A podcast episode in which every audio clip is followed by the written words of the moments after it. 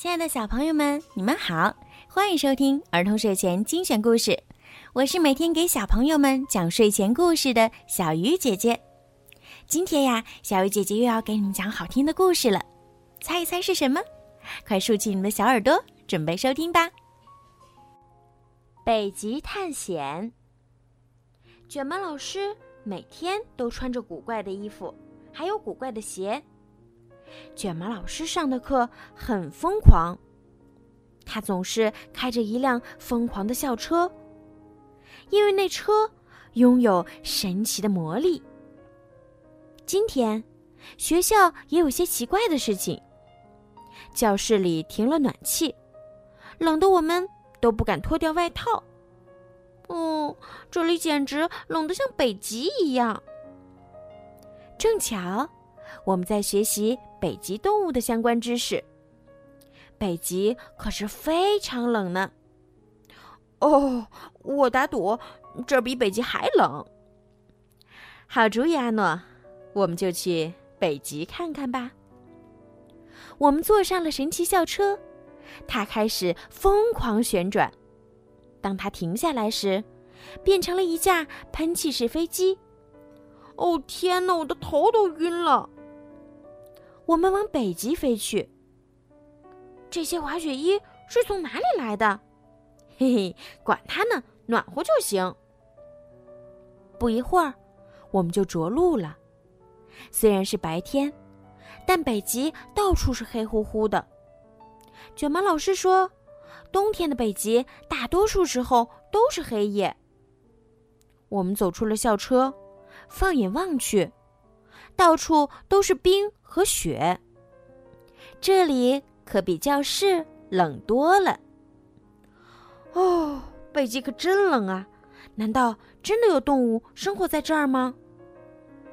许多动物生活在北极。多罗西读道：“下雪了，雪花落在了多罗西的书上，四周很快就白茫茫一片了。”雪太大了，我都不能看书了。我根本没看到哪儿有动物，可我看到了好多雪。雪渐渐的变小了，最后停了，可我们还是没看到任何动物。喷气式飞机也不见了。我们把喷气式飞机弄丢了。哎呀，糟了糟了！来，我们。去把它找回来。我们穿过雪地，来到了海边。我们看到了一些海象和海狮，但还是没有找到我们的喷气式飞机。一头海象大约有两千磅重，哇，那就相当于一吨的精致。我们加快了步伐，没多久就看到了很多大型动物。卷毛老师说：“那是射牛。”这时，有一群动物跑了过去，它们的速度可真快。卷毛老师说：“那是驯鹿。”我们冻得哆里哆嗦的，继续往前走。哦，那是什么？我们看到了北极熊。北极熊浓密的毛能让它的身体保持干燥。厚厚的脂肪层可以保温，等等，我们还看到了点儿别的什么在水里。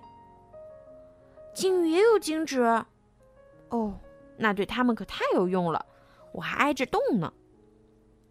可是我们的喷气式飞机到底在哪儿呢？大家都在问，怎么连卷毛老师都找不到它呢？呼，忽然有人问道。Freeze 老师，我们异口同声回答。现在，我们的眼睛已经完全适应了黑暗。我们发现了一只白色的猫头鹰，一只白狐和一只白色的兔子。它们看上去跟雪一样白，所以很难被人看见。我们跟着那只兔子跑了起来。没想到跑进了一个巨大的兔群中，哇，好多兔子呀！兔子们跑开了，我们紧随其后。兔子跳到了一个大雪堆上，雪下面藏着东西，正是我们要找的喷气式飞机。哼 喷气式飞机一直待在这儿呢。我们登上喷气式飞机，准备离开了。再见，北极！再见，北极的动物们！不知道我们的学校现在是不是暖和点儿了？回到学校，暖气已经恢复正常。这真是一次寒冷的旅行。但愿下回我们能去个暖和点的地方。好了，孩子们，今天的故事就讲到这儿了。在今天故事的最后呀，小鱼姐姐要祝每一个小朋友今天晚上都可以做一个好梦。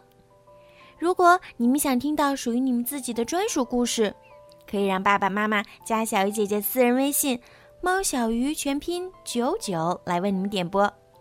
好了，孩子们，晚安。